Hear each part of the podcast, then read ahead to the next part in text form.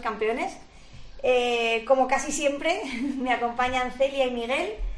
Yo soy Miriam y vamos a hablar de algunos temas hoy, como siempre, muy interesantes. Eh, ¿Por qué al educador siempre le hacen más caso y más rápido? Esto es a la educadora también. y vamos a hablar de los principales errores que hemos cometido nosotros con nuestros perretes. Vale. ¿Vale? Así que, nada, vamos a comenzar. Eh, bueno, no sé si vosotros antes de ser educadores habéis sido clientes en alguna Yo sí. ocasión. ¿Tú sí? Yo sí. Yo no. Y yo tampoco. No, no he sido cliente. Eh, porque, y tú no tenías esa sensación, ¿no? Que a veces es como, jolín, lo está haciendo y yo no llego. Porque parece que saben magia y que están haciendo magia y tú no tienes ni idea de lo que estás eh, de lo que está pasando. Luego ya entiendes que es que ellos saben cuándo reforzar, llevan el tiempo mucho mejor. eh, no tienen eh, tampoco el, punto emocional que tienes tú con el perro. Porque tú estás ahí que llegas diciendo, jolín, mi perro, no sé qué, no sé qué, no sé cuántos. Y el educador solamente tiene que ver un perro con el que voy a trabajar, voy a ver cómo saco lo máximo de ti. Entonces, pues eso también ayuda. O sea, que esos serían un poco los puntos principales del por qué. ¿O crees que hay.? Yo la parte emocional la veo súper clara. Bueno, veo muchas cosas claras, pero digo, hay una, una parte emocional que eso muchas veces la gente no, no es consciente.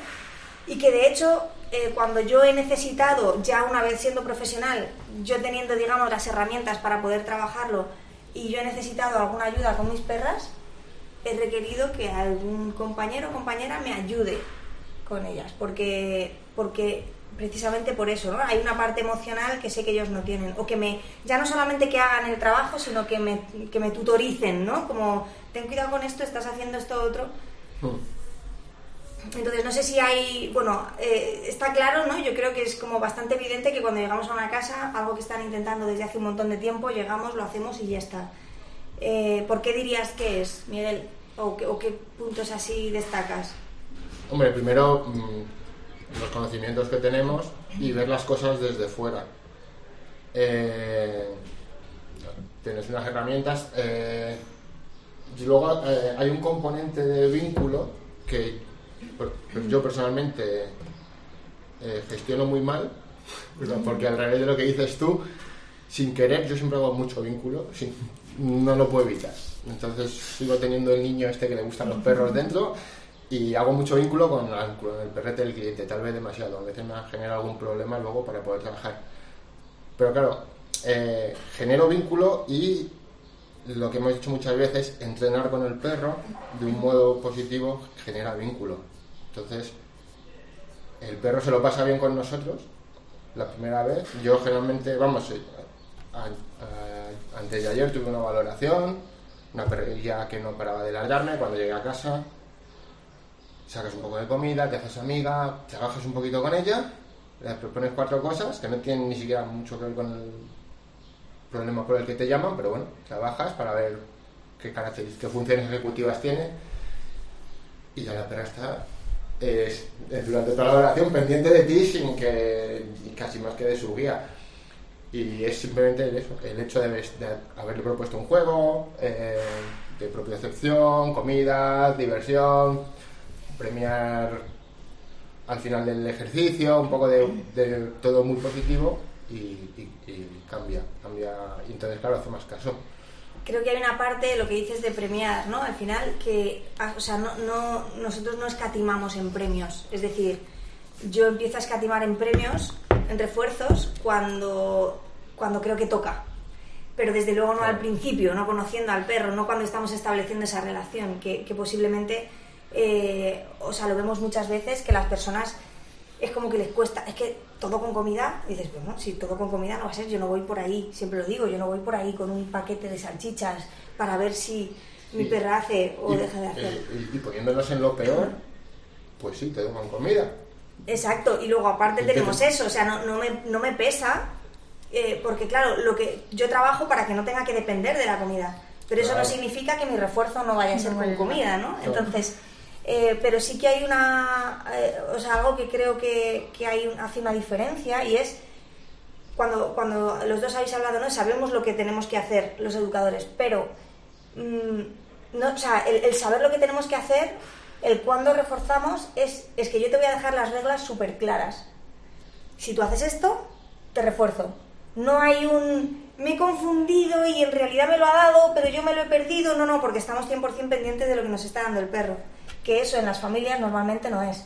¿No? ¿Cuántas veces? Y te, y te miran y te preguntan y, todo, y tú, dáselo, dáselo ya. O sea, que lo acabaré haciendo. Refuerza, No me pre- refuerza eso. Claro, no me preguntes cuando el perro lo ha hecho bien, tú dáselo y si tienes dudas se lo das y luego hablamos. ¿no? Claro. Entonces, cuando nosotros estamos trabajando con los perretes e incluso perros muy complicados, no solamente perros mm, difíciles, o sea, perro- perdona, perros fáciles, eh, yo recuerdo varios perros muy complicados de no te vas a poder meter y de leer al perro, de, de decirle abiertamente, no te voy a hacer nada, vamos a ver hasta dónde llego. No que llegue y me meta porque sí, sino vamos a ver hasta dónde llego, ¿no? Esa comunicación, pero sobre todo el dejar las, las cosas muy claras. Si tú me haces un medio gesto así que me miras de reojo, yo ya tengo muy claro que de aquí no paso. Y en cuanto tú tienes ese respeto al perro, el perro dice, vale, pues vamos a ver, ¿no? Sí. Yo creo que también ayuda, por ejemplo, que tú eres folio en blanco. O sea, con la familia ya tiene un aprendizaje, hay veces que se lo ha dado, hay veces que no, hay veces que si no lo ha hecho luego le han gritado o, o que simplemente no ha obtenido el refuerzo, no tenemos por qué pensar siempre en lo malo. Eh, y al final tú eres folio en blanco y empiezas desde el principio, pues lo que dices, dejando las cosas muy claras de, no, no, es que si haces esto, yo te refuerzo. Entonces, lo que está aprendiendo contigo el perro es que sí, que por ahí que te tiene que prestar atención porque va a conseguir sacar algo de ti. Entonces, eso también ayuda a que te hagan más caso más rápido. Sí, eso. Sobre- todo, o sea, en los, en los casos en los que la gente quiere corregir o modificar una conducta, o, eh, la mayoría de los clientes están. Es una cosa que siempre me paso ya explicando. ¿Qué hago cuando mi perro hace esto? Digo, no, no, es que no se trata de qué hago cuando mi perro hace esto, se trata de qué hago para que mi perro no haga esto. Entonces la gente eh, riñe o corrige. ¿Qué hago para o- que mi- cuando mi perro hace esto te refieres el comportamiento que no que queremos? no quiere, ¿no? Mi- Cuando ladra, ¿qué hago? Pues ya nada, de hecho no hagas ni caso. Eh, debemos a evitar que ladre, ¿vale? Entonces, claro, cuando tú empiezas a anticiparte y a redirigir por otro lado, el, pues perro te empieza a hacer caso porque estás con, con refuerzos, con tuyos, por poner las cosas. Y, y el guía no, el guía vuelve a. Hasta que le metes eso en la cabeza, el guía vuelve a. Ladra, bronca, Corrijo, o ¿no? corrijo. Siempre está el corrijo, ¿cómo corrijo? ¿Cómo lo hago? Pero ¿qué hago cuando? Claro, No. exacto. ¿Qué hago si...? Y tú, bueno, ahí ya relájate. Claro, ya Ahí ya nada, ya ha no pasado. lo disfrutes, ya pero relájate, ¿no? Ya da igual, sí. Entonces, eh, hay, hay otra cosa también que, por ejemplo, cuando un- ejercicio como muy sencillito, ¿no? Pero que la gente nos suele llamar, como que, digamos, yo voy a decir así un poco, la gente que no tiene mucho problema, su problema es que el perro tira de la correa, ¿no? Vamos a poner. Entonces te llaman. eh, y tú coges al perro y es verdad que hay perretes muy complicados y que tienes que hay que trabajar, eh, pero simplemente el hecho de, de, mm, estar ese, de, de prestar esa atención al perro, ¿no? Y de saber milimétricamente qué sí y qué no, eh, te voy a reforzar, que es lo que decía, ¿no? Dejando las cosas claras. Pero además, con la sensación de, según lo que me dé el perro, así trabajo. Claro. Y no un, necesito que el perro no tire.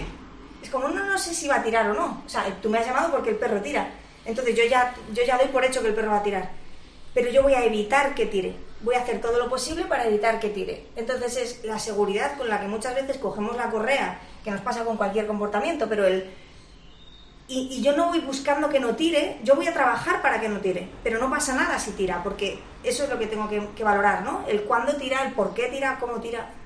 Claro, y, y- y sobre todo, en, en, por ejemplo, tirar de la correa o todas las historias del paseo, eh, estamos pendientes del perro en el paseo, que es lo que la gente no hace. La gente solamente se fija en el perro cuando Ya no huele lo que no quiere que huela, tira de la correa. Nosotros no, nosotros estamos intentando tener la atención del perro, al principio más, luego vamos dando más libertad, ¿no? Y cuando la requerimos la pedimos, pero es, es eso, nosotros estamos pendientes de, de- de que el perro nos preste atención, prestándole nosotros atención, ¿no? La atención bidireccional. Y claro, eso es anticiparse y es que el perro también te la presta a ti, está más pendiente de ti, te hace más caso que alguien que solamente él se dirige a él cuando, cuando hay que corregir o cuando hay... Creo que la malo. atención eh, marca una diferencia importante porque es exactamente lo que dices. O sea, la gente no presta, no suele prestar atención al perrete, ¿no? Escribías por ahí un Sí. artículo estupendo eh, que está publicado en el blog. eh, no me acuerdo cómo era el nombre, cuatro de cada cinco veces, mi perro, ¿no? Ese es el, el título del artículo. eh, y precisamente habla de eso, de la cantidad de veces que nos di- dirigimos al perro, cuántas veces es para decir, wow, qué bien has hecho, y cuántas veces es para decir que no tires, que no comas, que pares, que no ladres, que no. Entonces, eh, claro, cuando nosotros, eh, en, o sea, en nuestra vida particular, pero por supuesto cuando estamos trabajando, yo cuando saco a, las perras, ¿no? Que, bueno, pues que tanta gente y tantas veces oye, de, "Joder, me toca sacar a las perras, es como mi momento de sacar a las perras, o sea, de poder ver lo que hacen, de poder trabajar con ellas en alguna cosa, de poder jugar con ellas, o sea, no es que no me pese, es que lo que me pesa es no tener más tiempo para poder sacarlas, ¿no? Eh, y creo que esa es la diferencia. El doy por hecho que el perro tiene que hacer las cosas bien o que el perro tiene que hacer lo que yo le he dicho que tiene que hacer, por supuesto con una o dos veces que se lo he dicho, como si ya no necesitase más repeticiones, y, y cuando lo hace mal es cuando me siento frustrada, ¿no? Porque, jolín, es que lo está haciendo mal y ya lo sabe. Y yo no sé cómo veis el hecho de las precisamente las repeticiones, el número de repeticiones que nosotros sabemos que a lo mejor requiere eh, un comportamiento concreto y que sin embargo un cliente, pues que se cree que con cuatro veces que lo haya hecho, ¿no? Ya ya no solo las repeticiones, eh, también el- las aproximaciones, digamos, ¿no? Ellos quieren como... El otro día con un tumbado me pasaba que es un ejercicio súper sencillo y es como, es que este perro no se ha tumbado nunca, tiene seis años y nunca se va a tumbar. Digo, bueno, vamos a ver, venga. Eh, es que yo no voy buscando que de primera se tumbe, voy a buscar hasta dónde ofrece el perro y a partir de ahí voy tirando un poquito. ¿Qué pasa? Pues que en cuanto premias cuatro aproximaciones, al perro le compensa más estar tumbado que estar a mitad de camino de un tumbado. Claro. Entonces, de repente se tumba y es como, ¡Ah! nunca se ha tumbado, ¿cómo lo has hecho? Y es como, no, es que tú le estabas pidiendo ya desde el principio, túmbate. Y, y no le habías ni enseñado a, a cómo llegar a tumbarse. Entonces, jolín, a veces Es también que- le estamos pidiendo de más. que es también esa, esa diferencia, digamos, de te voy a enseñar el proceso del ejercicio, ¿no? Y buscamos una meta. Yo Sí, quiero ¿no? mi meta, pero bueno, hay una parte de, o sea, del aprendizaje es un proceso Claro. en cualquier La gente campo. piensa que los perros hablan además el, tu idioma en concreto. Entonces, si yo le digo que se tumbe, digo, pues es que no sabe, como si dices estornino, ¿sabes? Claro. Eh, primero aprende a tumbarse y luego pones una señal. Y lo que dices tú, eh, pero voy progresivamente y respetando al perro. O sea, si tengo un basset, a lo mejor no se me va a tumbar. Porque el basset es, es- luego levantarse le cuesta un imperio y pues a él no le gusta tumbarse. A lo mejor no le compensa por... Oye, pues Sí, por eh, es tan fisionomía. grave que tu basset no se tumbe eh, o... Uy, se me ha ido de la cabeza. Tenía otro ejemplo de... De alguna raza a lo mejor. Sí, de cosas... de- ah, lo que me pregunta mucha gente, ¿no? De quiero salir a correr con mi perro, ¿qué hago? Digo, pero pregúntale. ¿Y cómo que le pregunte? Digo, pues sales dos minutos a correr con tu perro. Si tu perro mm, eh, que se quiere ir para otro lado, que no, que no va corriendo a tu lado feliz, pues no saca a correr con tu perro. O sea, puedes, intentar, puedes intentar convencerle, pero, pero, Pero si de no quiere, no parece que le mole. Donde puedes hacer una maratón con tu perro Claro. después de haber estado dos minutos y viendo que el perro no tira, ¿no? Claro. Entonces es, no, pues si ya salió, bueno, ya salió. Él te dijo, no quiero, no quiero, no quiero, y tú dijiste, vamos a tirar, ¿no? Y me hace mucha gracia lo de pregúntale, porque lo utilizamos mucho y es eso, es pregunta al perro, y la gente se ríe. Eh, he tenido muchos casos que le preguntan verbalmente al perro, ¿no? Es, eh, a veces parece que estamos tan separados de, de ellos. Eh, o sea, le puedes preguntar, pero no te va a responder en castellano, ¿vale? es una En cosa castellano no, pero te le, va- le pasa al perro. Por eso digo, que, que le preguntes, ¿quieres salir a correr? Eso no es preguntar al perro, Mm. eso es decirle unas palabras a tu perro, ¿no? Entonces, pero sí es eso, ¿no? Creo que, que otra de las diferencias de por qué eh, a nivel profesional podemos conseguir resultados mucho más rápido y mucho más fiables es porque a lo largo del proceso eh, te voy te voy preguntando, vamos viendo, vamos continuamente controlando cómo está el perro, cuál es su estado emocional, si te apetece o no hacerlo, si efectivamente es que este perro no se tumba.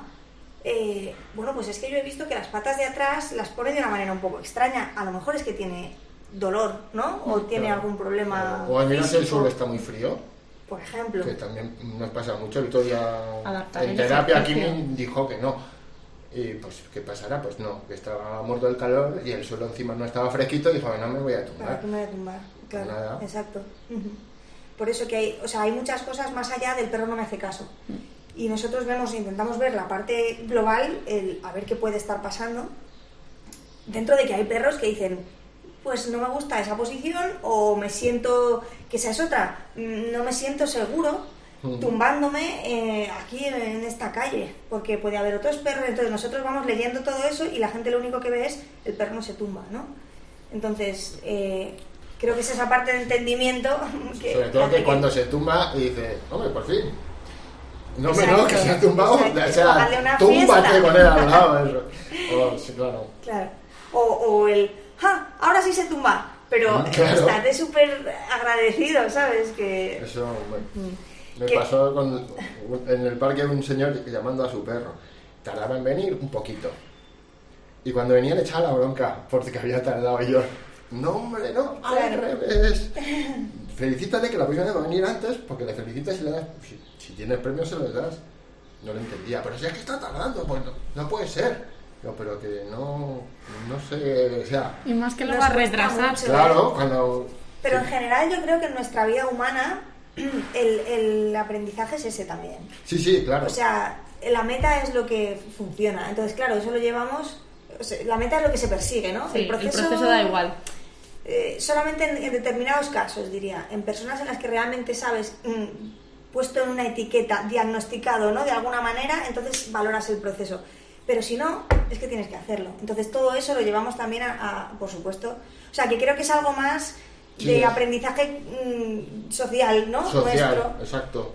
Sí, pero que por supuesto lo llevamos Lo mundo usamos de los con- perretes, de los animales. Lo usamos con los niños, lo hacemos con, con los amigos, eh, eh, lo hacemos mal con, con, con todo. En general, sí. Somos poco considerados. Sí, ¿no? sí, En sí, ese- Y con esta vida rápida es como bum, bum, bum, necesito. Deberías saberlo ya. Tú esto ya lo tenías que saber. ya te lo he dicho. Y, Claro. y eso nos pasa con los perros, ¿no? Si esto ya se lo he dicho, bueno, se lo dijiste. Si ya sabe hacerlo. Bueno, ¿en qué sitio sabe hacerlo? Claro, sí, me lo hizo el otro día. Y tú, ya. ¿Y cuántas veces lo has repetido? ¿No? Ese, ese es, es muy común. Así que, así un poco para, para recapitular, eh, les ponemos las cosas claras, ¿no? Les ayudamos en el proceso, no es quiero un final, es te voy a ayudar, te voy a prestar toda la ayuda necesaria, eh, no más de la necesaria, si puede ser, para que tu aprendizaje sea, o sea, vaya en evolución, pero te voy a, a- a dar esa ayuda, ¿no? Y valorar también esos pequeños logros, pequeños o grandes logros que tiene. Y Sí, que quitamos la etiqueta que tienen puesta. Mm, Y, que, y que hacemos que ese proceso sea divertido.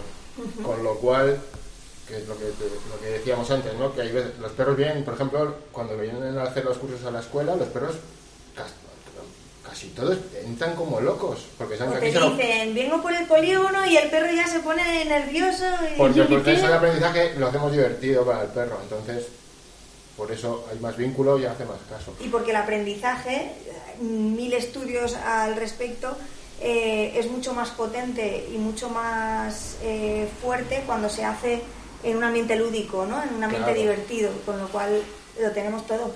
Claro, el componente emocional del aprendizaje es muy importante, claro. Muy bien. Pues bueno, hemos dado un buen repaso, vamos con el siguiente tema.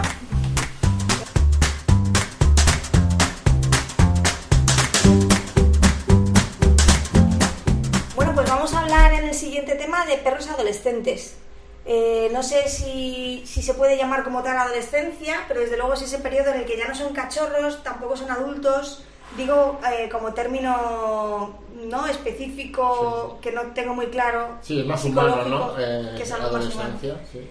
Pero que sin duda los animales tienen, no solamente nosotros tenemos el honor de tener esa etapa dudosa, extraña, bueno, extraña y tan importante, Intensa. intensa, eh, pero que sí que les ocurre a, a los perros, ¿no? Que es el, el caso que nos toca. Eh, ¿Sobre qué edad, más o menos, eh, podemos decir que un perrete puede ser adolescente? Mm, a partir de los 5 o 6 meses influye el tamaño del perro. Cuanto más grande es el perro, más tarde madura. Entonces, Cuanto más grande es el perro, más De- tarde madura, menos vida adulta tiene y Sí. antes se hace, Antes se hace viejete, sí. Pero bueno, dependiendo, además cada perro es distinto, pero pues, entre los 5 o 6 meses, ¿no? a lo mejor un poquito antes algunos, hasta el año, 10 meses, Más o menos. 14, sí, por ahí. 16, un mastín a lo mejor él tiene 14, 15 meses y sigue siendo adolescente. Por ¿Y en qué se diferencia esa etapa adolescente de la etapa de cachorros? Porque nosotros a nivel eh, popular siempre decimos, tengo un cachorro de un año, no, tengo un cachorro de año y medio, que ya dices, bueno, te estás alargando ahí más de lo normal, ¿no? Pero, pero obviamente un perro de un año no es un cachorro. No, no, no, no. Eh, la etapa de adolescente yo creo que es cuando ya terminan de... Bueno, terminan, eh, más bien están formando a tope su, su perronalidad, que es un término que me gusta, lo he acuñado yo, ¿vale? Perronalidad. Eh, yo creo que es un poco esa etapa en la que están desarrollándose como individuos, cuando son cachorretes están viendo lo que es la vida y a qué me voy a enfrentar y a los 5 o 6 meses ya se han enfrentado a bastantes cosas y en base a eso empiezan a tomar decisiones de cómo voy a ser y cómo voy a, a interpretar. ¿no? Empiezan No a probar, ¿no? También yo creo que un adolescente es como el voy a ver hasta dónde está el límite, a ver si me lo paso un poquito más. Con otros perros, con las personas, por supuesto, ¿no? O sea, yo la sensación esa es de, para ya, deja ya de estar probando tantas cosas, de, de estar llevando la contraria, porque es un poco eso. La contraria digo de, pues yo, por ejemplo, con Luna, que la acabo de pasar hace poquito, de un Luna, ven. Y es que o sea, me invertía completamente las señales. Luna ven significaba me voy corriendo. Pero continuamente, además no era ni por bien ni por mal, ni porque te fuera a dar algo que te gusta, ni porque te fuera a llevar a casa, o sea, te da igual. Yo le decía ven y era como me voy. Que al final lo que hice fue dejar de utilizar señales. No quería Claro. que se me rompieran esas señales y al final era hacer cualquier otra cosa, que eso es importante, ¿no? Para, para poder decir, en la etapa adolescente vamos a intentar no pasarla por encima, ni mucho menos, pero sí no intentar hacer nada como tan novedoso o tan ¿no? comportamientos, intentar mm, Eh, como consolidar comportamientos. Sí, eh, lo ideal, si puedes trabajar, es lo que dices, ¿no? De cachorro trabajas todo lo que puedas, Es lo que tiene estar en un polígono, ¿qué le vamos a hacer? Pasa el chatarrero de vez en cuando. intentas trabajar todo lo que puedes hasta que empiezan a ser un poco piezas y lo, y lo, y lo que dices tú, intentas mantener eso o, guardarlo en un baúl o, si puedes mantenerlo lo mantienes. Mm, oye, cada perro es distinto, a lo mejor con algunos puedes seguir trabajando. Yo en concreto con Kimi, eh, yo paré, paré. Que su... porque aparte del componente este de ir a probar cosas o explorar, eh, es que es como si los hubiesen cogido, ¿no? Les agitan, los vuelven a dejar y Tienen todas las la hormonas. Sí. están de juerga, eh, está el primer celo en las hembras, eh, los machos empiezan a levantar la pata, eh, los olores ya con la nariz pegada al suelo, eh, buscando feromonas, tal. Entonces, es- en eso sí, bastante parecido a, lo- a la, a la adolescencia humana. Y, y, Es bueno, como que en el periodo de cachorros han ido descubriendo cosas y en el periodo de este periodo más tarde no de adolescencia es como voy a, voy a poner a prueba todo lo que puedo. Entonces como además físicamente están cambiando hormonalmente están cambiando es como que ya se ven ya no están tan vulnerables como puede ser un cachorro no de ay pues sí conozco muchas cosas pero ya ya tienen capacidades no ya saben que tienen capacidades y esas capacidades pues les salen por ahí no solamente hormonales sino también de más fuerza física claro, sí, sí, y más impulsividad. más impulsividad, sí, más, más mm, velocidad en la carrera, o sea, es como todo un poco, ¿no? Pueden salir de ciertas situaciones que a lo mejor siendo cachorretes podían evitar porque podían ser más peligrosas o, Mm. Eh, dejaste de trabajar entonces directamente con Kimi. Con- eh, sí, en, en el caso concreto de Kimi eh, se volvió loco hormonalmente. su- Era conseguir pasear sin que se escapase siguiendo un rastro. Además, Kimi, como sabes que tiene una nariz prodigiosa, eh, era poner la nariz en el suelo, buscar rastros de celos o pises de hembras o lo que sea y ¿Y qué hacías? Porque no trabajabas con él como tal, pero ¿cómo gestionabas tu día a día? ¿Qué le Porque obviamente necesitaban un montón de estímulos, necesitaba. Claro, bueno, yo, estoy- yo, eh, eh, hablo en la calle, ¿vale? Eh, eh, en casa mm, el comportamiento no, la verdad es que varió muy poco. O sea, yo sí seguía siendo, mm, hacía caso a las señales, más o menos, a lo mejor molestaba un poco más a los gatos, pero en casa bastante bien.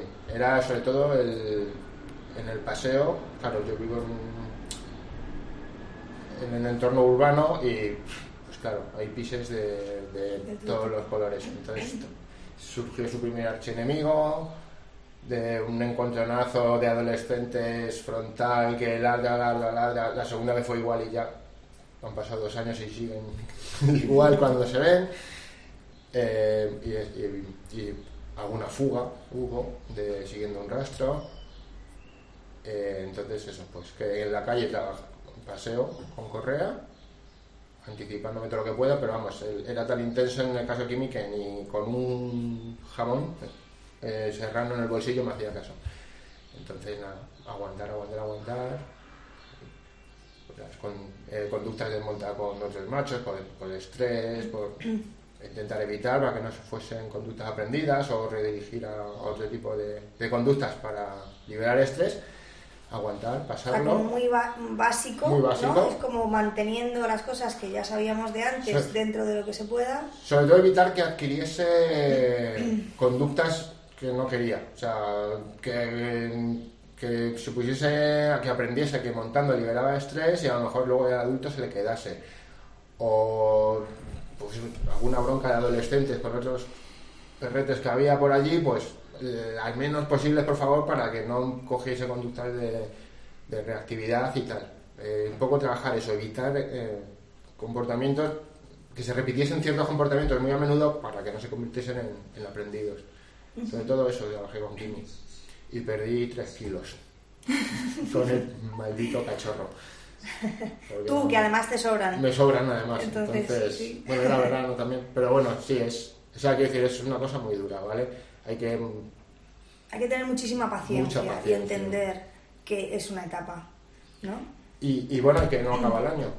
O sea, Que no acaba el año. al año mejora mucho, digamos el año más o menos, pero que luego hasta, hasta los tres años incluso puede llegar a ser, el perro ya no se convierte en un señor adulto tranquilo o una señora adulta tranquila y todavía ahí va como bajando, ¿no? De un Mm. modo progresivo, la impulsividad o el- Y yo no sé, Celia, si te acuerdas de tus adolescentes. Pues mira, ahora que ha dicho Miguel lo de los tres años, eh, sí que recuerdo, y además esto lo he, lo he hablado, pues eso de cuando me encontraba, yo todavía no era ni educadora ni tenía ni idea de nada en la vida. me encontraba además con gente que iba con su cachorrete o con su perro, es que no me hace ni caso. Y la mía, la verdad es que es de caza, pero se iba a cazar detrás de los conejos, la llamabas y venía.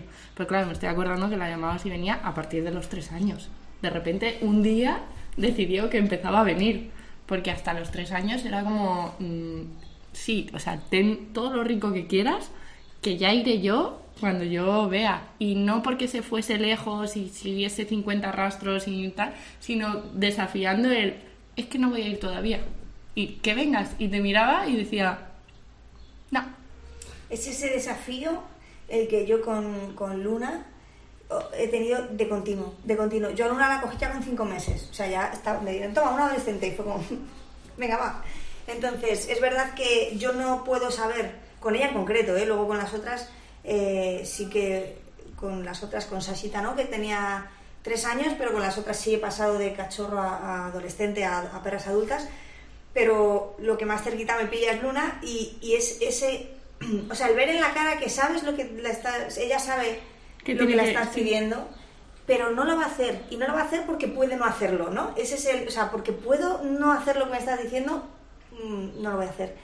Eh, que es tan frustrante cuando estás intentando enseñar a tu perro y demás, y que si no tienes muy claro en qué momento está, porque yo, aparte de, de, toda la trayectoria de educadora canina, es que tengo a tres perras antes que a Luna. Entonces ya es otra cosa. Ya sé que esto se calma, que esto se, se, puede ajustar.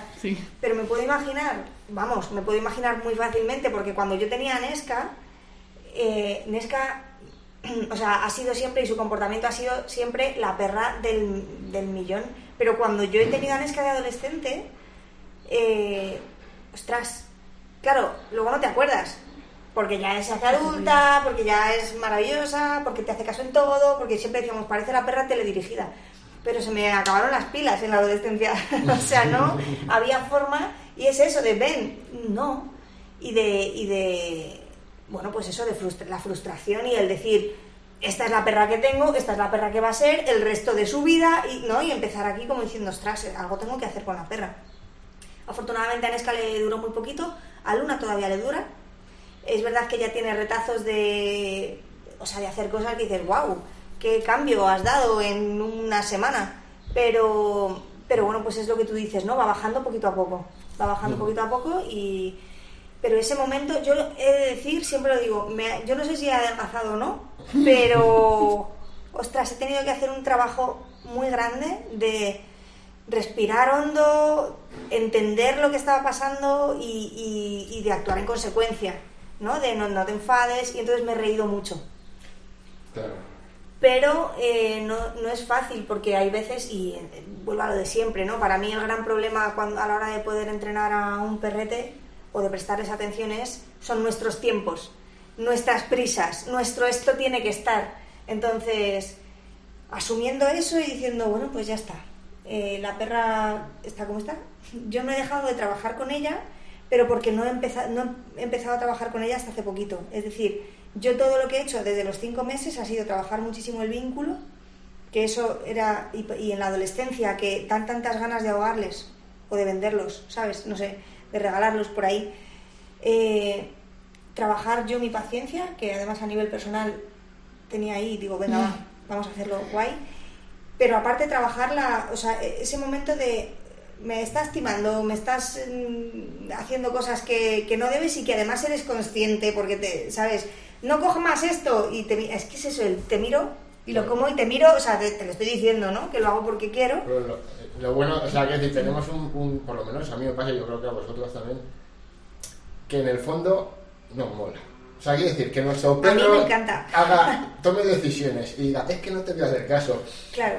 Y dices, pues tío, sí, eres tú, o sea, sé tú.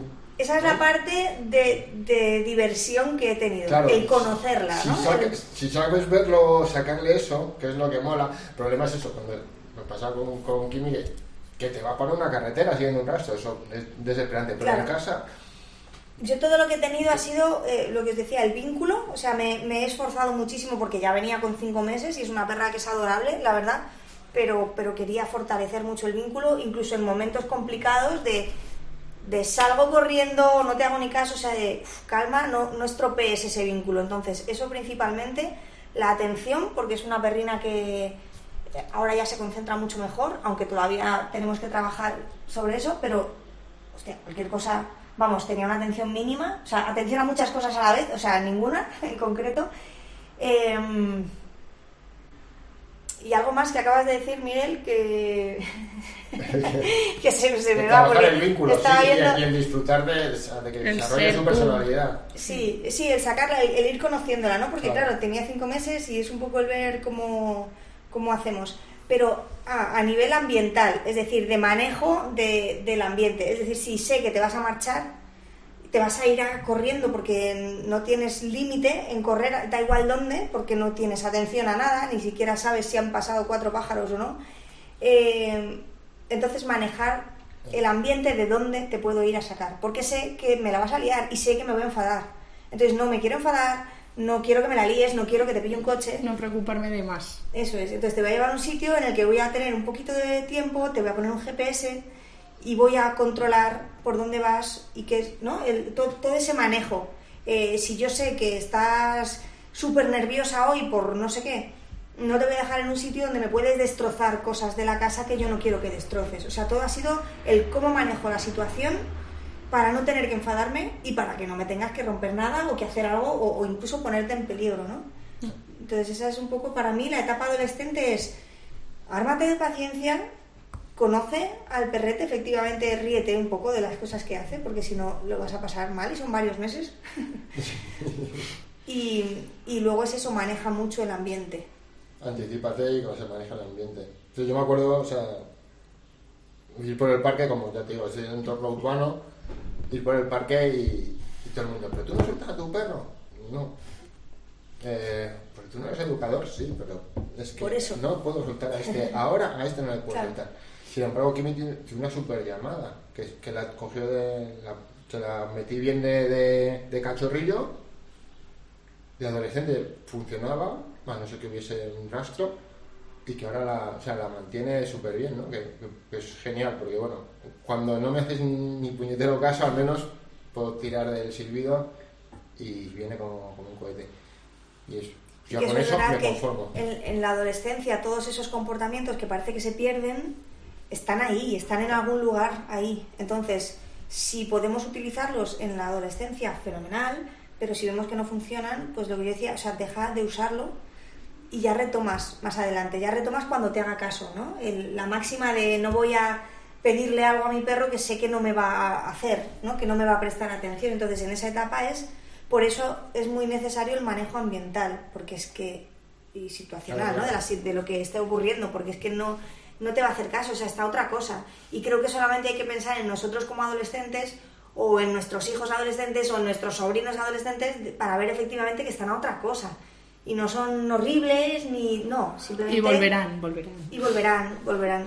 Y hay que ver efectivamente cómo vuelven, ¿no? Pues eso es un poco con los perretes. Hay que ver eh, toda esa parte adolescente en la que si hemos tenido esa paciencia, ese vínculo va, va a ser mucho más importante que cualquier otra cosa que le podamos enseñar, ¿no? También de cachorros, pero es que en la adolescencia te ponen a huevo enfadarte con Sí, ellos sí, cargarte el vínculo. y cargarte el vínculo. Entonces es como, ante la duda, permisibilidad, ¿vale? Yo, o sea, no, no me gusta, pero ante la duda, déjalo, déjalo estar. Ya corregirás cuando tengas otra actitud tú, posiblemente. Claro. Entonces, bueno, pues nada, nuestros queridos adolescentes, que a mí me encantan, ¿eh? Eh, pero, pero cuestan mucho, cuestan muchos kilos. De... Es un esfuerzo, es un Sí. esfuerzo. Sí, entonces bueno, que no hay que preocuparse, que vuelven, pero, pero hay, que, hay que saber manejar esa etapa adolescente. Vale. Muy bien, pues, pues continuamos con nuestro podcast.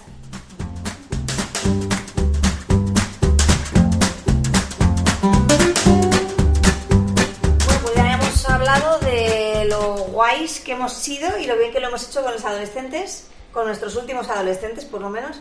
Vamos a ver ahora cuáles han sido los principales errores que hemos cometido nosotros, nosotras, con nuestros perretes eh, a lo largo de nuestra vida, ¿vale? ¿Quién empieza? ¿Quién quiere empezar? Empiezo yo, si no. Yo he cometido un error con Nesca, para mí el más grave posiblemente que cometí con ella, cometí muchos, que ahora vamos contando, pero fue con el tema de la comida. Porque Nesca es una perrita que le flipa entrenar, le flipa jugar, correr, toda la parte física, comer no. Y no le ha gustado nunca. Pero cuando ella tenía un añito, no, cuando no llegó al año, claro, a mí me dijeron, eh, los perros hasta el año, dice, luego la comida que le des, bueno, pero hasta el año tiene que ser una comida muy buena porque se está formando físicamente sus músculos, sus huesos, demás. Entonces, bueno, pues yo me quedé con eso y mi perra podía pasarse dos o tres días sin comer. Entonces, claro, para mí pasarse dos o tres días sin comer era como, "Sí, no puede ser, o sea, no entra en, no entra en mis esquemas. Y yo he llegado varias veces a coger, meterle la comida en la boca y cerrarle la boca. Traga. La verdad es que ahora lo pienso y no sé ni, cómo lo tragaba. Yo creo porque se debía de asfixiar la pobre ahí con la comida así. Porque yo la veo ahora y digo, es que no lo. O sea, se puede quedar dos horas con tal de no tragárselo, pero de alguna manera debía de tragarlo o, o- Pero no llegué a meterle los dedos, eso sí que lo tengo claro. Entonces no sé cómo llegó a comer eso. eh, con, con el rollo de, no, échale eh, un, rollo, un, Sí, un salsa chorrito de aceite, una salsa, y que por otro lado me decían, no, nunca lo hagas porque entonces jamás comerás su pienso. En fin, he probado de todo y nunca he sido buena comedora, nunca, creo que por ahí viene eh, también. parte Bueno. de- o sea, creo que no lo era porque no lo era, pero que es que además, eh, o sea, ahora dice no lo quiero y, y, o sea, me tienes que abrir la tripa y meterlo si quieres que yo dijera esto, ¿sabes? Entonces, para mí esa ha sido una de las grandes de los grandes errores que he tenido con Nesca. Yo es que he tenido muchos. O sea, yo es que ha sido un cúmulo de cagada tras cagada, pero vamos, o sea, espectacular. Empezando porque mi primera perra, mm, el conocimiento que yo tenía era de alguien que salía en la tele, que todos sabemos de quién estamos hablando, que no le voy a dar más publicidad porque ya bastante tiene. Eh, Extranjero, supongo, por la... por Sí, extranjero, pero nos comunicábamos bien en el idioma, nos entendíamos. Eh, pues eso, o sea, eh, lo que yo tenía de conocimiento era lo que dijese ese señor y además lo que dijese ese, ese señor era misa. Y yo súper comprometida, según llegó mi perra, todos los DVDs, todo me lo vi y todo lo apliqué. Y cagada tras cagada, obviamente. Eh, eso juntado con eh, que este hombre no hablaba nada de la socialización, o no recuerdo yo que hablase nada de la socialización, y, y la socialización que tuvo mi perra hasta prácticamente los 3, 4 años fue ir al campo que había al lado de mi casa, soltarla y correr. Y ya pues, pues con todos los problemas que eso derivó, obviamente. Así que empezando por ahí, terminando por, yo qué sé, cualquier tontería que se te ocurra, pues eh, esas cagadas las he hecho. He de decir que yo también eh, era muy fan de este señor que conocemos y, y que hay muchas cosas, pero en cierta, o sea, en realidad es que no había mucha No había más. no había mucha más información si no era específica, o sea, si no ibas a buscarla. De Entonces, hecho, er- era casi revolucionario, ¿no? Porque decía cosas, incluso, o sea, cómo estaría el panorama para que este hombre pareciese mm, relativamente amable con, con el trato hacia el, hacia el perrete. O sea, que sí, que es que, bueno, las cosas fueron...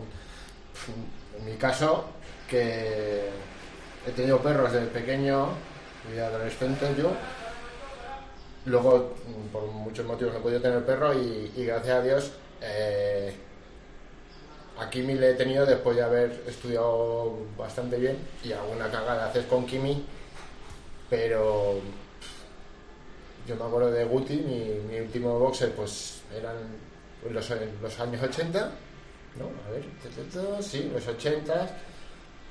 O sea, mm, lo que comentaba, eh, yo era el que le- de los que le ponía patas arriba cuando me mosqueaba con el perro, con la idea feliz y un poco de razón de que al menos yo no era de los que le sacudía, porque todo el mundo le daba un azote al perro o un capón o...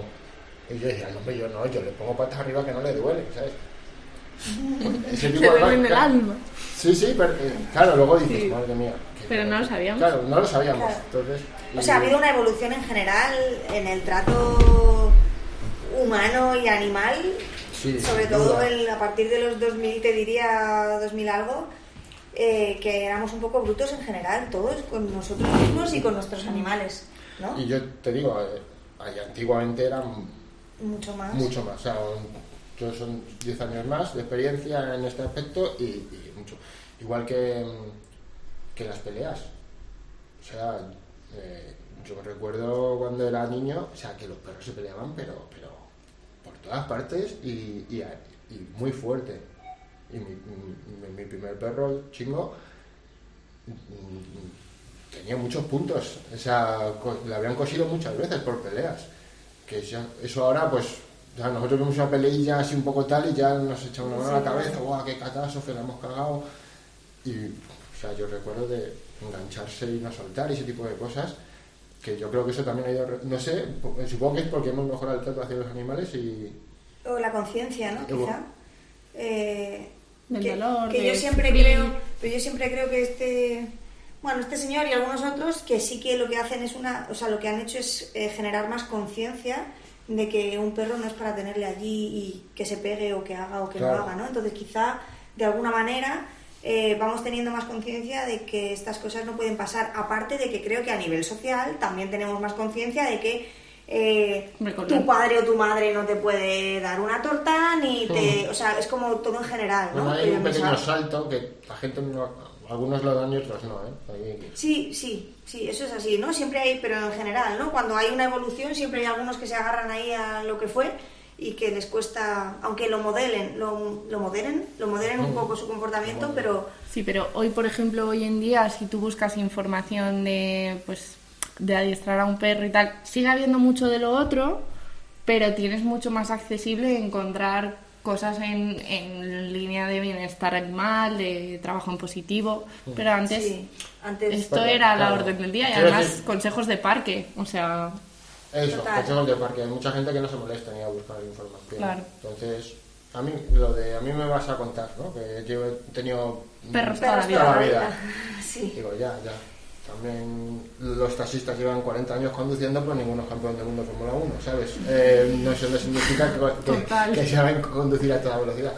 Eh, entonces, eh, Yo, yo, yo es que os voy a contar alguna otra, porque te- te- como he tenido muchas, yo te- sí. Mm, ¿Vale? Os voy a contar. eh, no todo pasa por, por la violencia, por supuesto, pero sí que es verdad que yo hacía algo con Noah. Todo esto ya entrando en la parte profesional, en- iniciando en. Bueno, pues el primer contacto que tuve con la parte profesional de la educación canina, eh, una de las cosas que me decían es cuando tu perra tú la llames y no venga, además que Noah es una perra eh, muy lenta en ese sentido. Las respuestas que las muy lenta entre comillas, pero es verdad que, que tiene unas respuestas mucho más lentas que lo que puede tener Nesca, ¿no? Que en aquel momento eran las dos que tenía. Entonces tú la llamas y si ella no viene, coges una correa de estas de eslabones y la tiras no contra la perra, que eso era lo positivo, tú no estás pegando a la perra, pero sí la estás tirando al lado para que suene, para que haga y la perra viene. Pues estas cosas las he hecho yo. Hasta que he visto que coger unas llaves, la perra se me metía debajo de la cama y era como nunca jamás. Entonces fue como, wow, espera, que algo está pasando, ¿no? Eh, pero cositas que a lo mejor en un momento dado no mm, nos cuenta alguien, me da igual por muy profesional que sea o más tiempo que lleve contigo, o, lo- o sea, que tú o lo que sea, eh, pero que no cuestionas. Que a veces es normal que no cuestiones Claro. porque te lo están diciendo y te lo está diciendo alguien que sabe, pero, jolín, que si, nos, si conseguimos hacer un poco el esfuerzo, ¿no? De ponernos en otra posición y verlo desde fuera, te das cuenta de que eso es una cagada, ¿vale? Pues yo esto con Noah, que encima es una perra que ha tenido todo tipo de miedos, eh, pues imaginaros lo que... Eso es una gran cagada con Noah, ¿vale? Yo he llevado al, al extremo del positivismo, no de tanto de, Pues eso, hay cagadas con violencia y cagadas sin violencia. Pues esta es de las de Sim. Eh, me dijeron que si el perro llora o si, si te está pidiendo ay- ayuda con un lloriqueo, tienes que estar ahí por y para él y todo esto, ¿no? Y sí, si te está pidiendo ayuda y- y habrá que ver cómo le tienes que ayudar, pero yo, por ejemplo, lo que conseguí con mi perro es que llorase todo el rato, para todo. Y estuviese hiper reforzado el lloriqueo, con todo lo que eso conlleva, que es aprender tú a vivir con un lloriqueo constante y tener la paciencia de no reventar. Eh, entonces, eh, pues mi perro tenía miedo a subir las escaleras y cuando yo las subía, eh, vivía en un chalet y cuando yo las subía, era el perro lloriqueando todo el rato porque quería subirse conmigo. Pues en vez de ayudarle a gestionar cómo subir las escaleras o enseñarle a subir, yo qué sé, otra cosa que se me podría haber ocurrido, eh, lo que empecé a hacer es, si el perro llora, yo bajo, porque pobrecito, ¿cómo va a estar llorando? ¿No? Pues eh, eso es lo que conseguí, un perro que lloraba y yo iba, lloraba y yo iba. Y a día de hoy todavía tiene mucho lloriqueo y limpiar eso ya, pff, tela. Bueno, pues, es una cagada, pero. Sin violencia. Pero sin, Es una cagada sin- para ti. y sin malestar, exactamente, y sin, y sin malestar para, para el perrote. Ah, Yo, igual, eh, como he tenido la suerte de empezar a estudiar esto, ya, pues aquí, muy, muy en positivo todo, tal vez mi cagada así mm, más cercana es que mi perro hace sale a las narices en muchas situaciones porque eh, porque sí, porque es un poco también mi personalidad, pero eh, bueno, a lo mejor soy un poco mm, peor poniéndole límites al perro, ¿sabes? Le dejo demasiada libertad tal vez. me parece divertido. En el fondo yo creo que me gusta, pero sí, puede considerarse también un poco una cagada. Sí, te- o sea, siempre, siempre decimos y hacemos mucho hincapié también en el... eh, cuando dicen, el perro se tiene que subir al sofá, que es algo que te preguntan. Depende de lo que tú quieras que el perro haga, ¿no? Pues esto sería un poco... Sí, a, ti te, a- a ti te ¿Hasta gusta dónde? que haga lo que le dé la gana, que te perjudica en algunas cosas, pero, pero te compensa en otras, ¿no? Es como, Claro. bueno, pues haces lo que te da la gana. Eh, entonces, bueno, creo que ahí también está un poco, efectivamente, siendo tu personalidad, pues os lleváis guay. Claro, claro, Cada uno a y, y luego tenéis mucho vínculo, o sea, que es que una cosa no quita la otra. Claro. ¿Vale? Entonces, eso está... O sea, son cagaditas así un poco... eh, Pinceladas. Sí, son pinceladas, siempre porque pinceladas. las- a- hace- son, quiero decir, son de hace poco, es que hemos- nos hemos formado, nos hemos esforzado. Mm. Si yo te cuento las cosas Es se que te hacían cuando yo era muy joven, bien, pues Miguel. súper bien. Sobre todo, no, pero mola porque es, es lo que estabas diciendo antes, ¿no?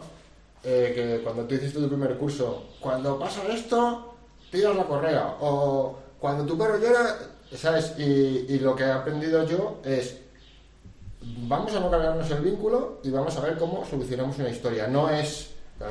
De hecho, era un poco frustrante al principio porque yo venía con la idea de qué hay que hacer aquí, qué hay que hacer aquí, qué hay que hacer aquí. Y me cu- cuesta un poco cambiar el chip y decir, no, no, o sea, Y te llegó un depende, ¿no? me llegó un depende, el- el la famosa frase de sentido animal, depende del perrete, todo con es, depende del perrete, la siete es, que, claro, afrontas la, la- el- lo que estés trabajando en ese momento adaptándolo, ¿no? No, no está el super consejo. Es a ver cómo lo gestionas sin cargarte el vínculo. Y claro, pero antes no, antes era. Claro, antes si era- tu perro te larga en el ascensor, como le pasó a mi padre, pues el perro el primer día llega a casa, claro, tú lo piensas ahora es una burrada, pero adoptas a un, a un perrete que no era, no era cachorro, ya era adulto. Lo metes en casa, se mete en el ascensor, lo metes. El perro le metes ahí en una jaula, se da la vuelta a un señor que te acaba de coger hace unas horas y que hizo darse la vuelta y, Ladrar. y ladrar y gruñir y enseñar dientes. Entonces mi padre le pegó, por, hablo de los años 70. Eh, hombre, Sí, no, sí, no puedo porque como, como un perro te va a gruñir, si ¿no? empezamos O sea, así, claro, y empezamos así el primer día, como va a acabar Claro. esto? Bienvenido a casa, ¿no? Mi padre adoraba a los animales, o sea, de verdad, ¿eh? Yo creo que es la única vez que, que debió pegar al perro, pero, pero es- esa que decir. Bueno, sí, pero que también tu padre, o sea, yo me puedo imaginar en un ascensor con un perro que no conozco, en realidad, por mucho que le haya cogido, que se gire y me gruñe y me. O sea. Yo no, no le voy a pegar porque sé que depende de cómo sea el perro voy a salir perdiendo, pero me refiero que también es tu, tu integridad. Es Sí, decir, no, pero es- el que concepto era el- que ¿no? no mande, que no mande. No era Sí, como- claro, claro. Sí, sí, pero bueno, que no tiene que ser fácil estar en un no, ascensor claro. y que llegue un perro, se gire y te gruñe y tú diciendo que se Pues abra la puerta, que se abra la puerta, que se abra la puerta, ¿no? O sea que, pero sí. Eh, yo hay otra, otra de las cagadas, a ver, con Esca he cometido muchas, creo que las he cometido casi todas. Eh, luego afortunadamente he ido mejorando hasta llegar a Luna. Verás cuando llegues a la perra 10. Esa va a ser increíble. Ahí ya veremos yo qué puedo hacer No, con mi vida. perros Pero, 10 no, por favor. eh, pero, a ver, todas mis perras son 10. Por eso. O sea, decía perra número 10. Ah, vale. Ah, ¿Vale? perdón, Me he expresado mal, perdonadme. Todos los perra- perros son 10. La perra número 10 va a ser, vamos, ya veréis ya.